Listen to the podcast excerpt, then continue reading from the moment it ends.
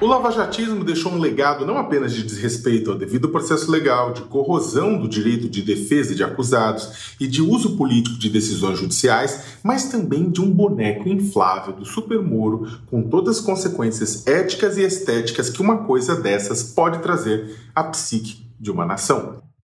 Primeiro registro que tenho notícia da aparição da cabeça do então juiz federal transplantada no corpo do super-homem foi em março de 2016, em meio às manifestações de rua pela derrubada de Dilma Rousseff. Um grupo de Lucas de Rio Verde, no Mato Grosso, resolveu fazer uma vaquinha para encomendar um inflável com 12 metros de altura para demonstrar seu apoio ao fim da corrupção em 19 de junho de 2019, já como ministro da Justiça de um presidente eleito, graças a ele ter sacado fora o principal oponente na disputa, Super Moro foi inflado mais uma vez em frente ao Congresso Nacional. Ele, né, o, o então ministro, falaria na manhã, naquela manhã no Senado sobre as mensagens reveladas pelo site The Intercept Brasil em parceria com outros veículos de imprensa no que ficou conhecido como o escândalo da Vaza Jato. Nessa terça-feira, ontem, 601 dias depois, a maioria da segunda turma do Supremo Tribunal Federal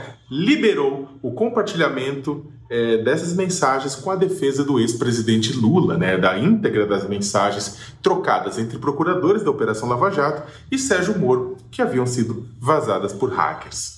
Uma derrota que pode levar à anulação de processos julgados por ele, inclusive os de Lula, uma vez que as conversas indicam um conluio para condenar o ex-presidente.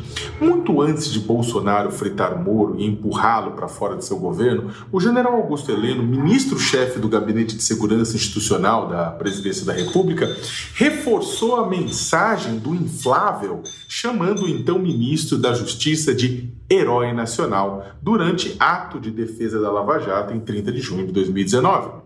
O problema é que heróis não recebem auxílio moradia tendo imóveis próprios na mesma cidade. Não são chamados de doutor, nem ficam irritados se interpelados e questionados por suas ações. Não encaram a si mesmos como infalíveis porque sabem que esse julgamento não cabe a eles, mas à história. Não precisam de jornalistas os defendendo pedem desculpas, reconhecem seus erros, creem que são menos do que são e não o contrário. Ao ser mitificado por uma parcela da sociedade, Sérgio Moro acabou sendo alvo da projeção de muitas qualidades e de nenhum defeito, coisa que ele mesmo fez questão de incentivar. Esse processo ele incentivou demais.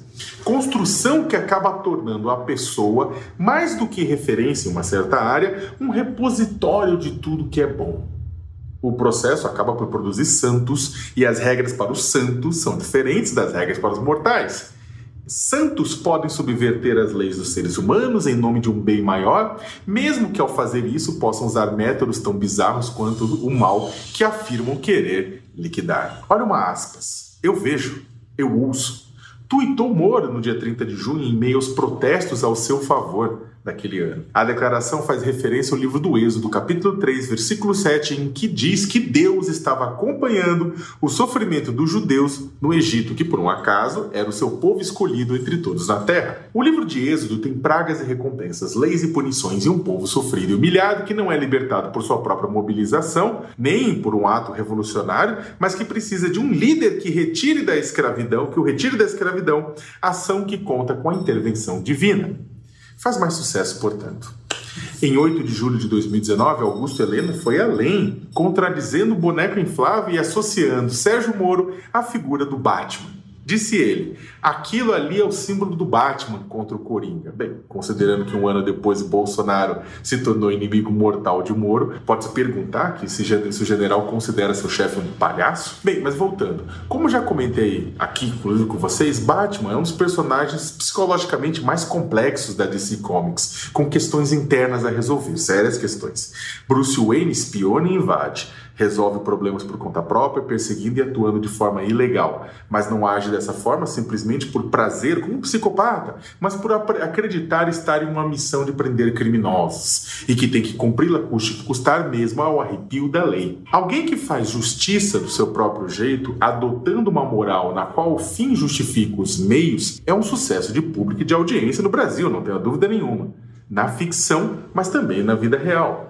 Não sabemos ainda quantas vezes o Super Moro ainda será inflado após a derrocada da Lava Jato, uma vez que agora ele divide o posto, Moro divide o posto de presidenciável com o de investigado pelo STF por suas ações como juiz. Mas é grande a quantidade de fãs que veem nele o herói, o mito, o santo e que vão agir como cães guarda da biografia alheia, interditando qualquer debate que envolva seu nome, o nome do seu ídolo, é, de mesmo diante dos fatos. Moro ainda mantém um patrimônio eleitoral. Pesquisa XP, XP e PESP dessa semana mostra que ele venceria Bolsonaro em um segundo turno por 36 a 32.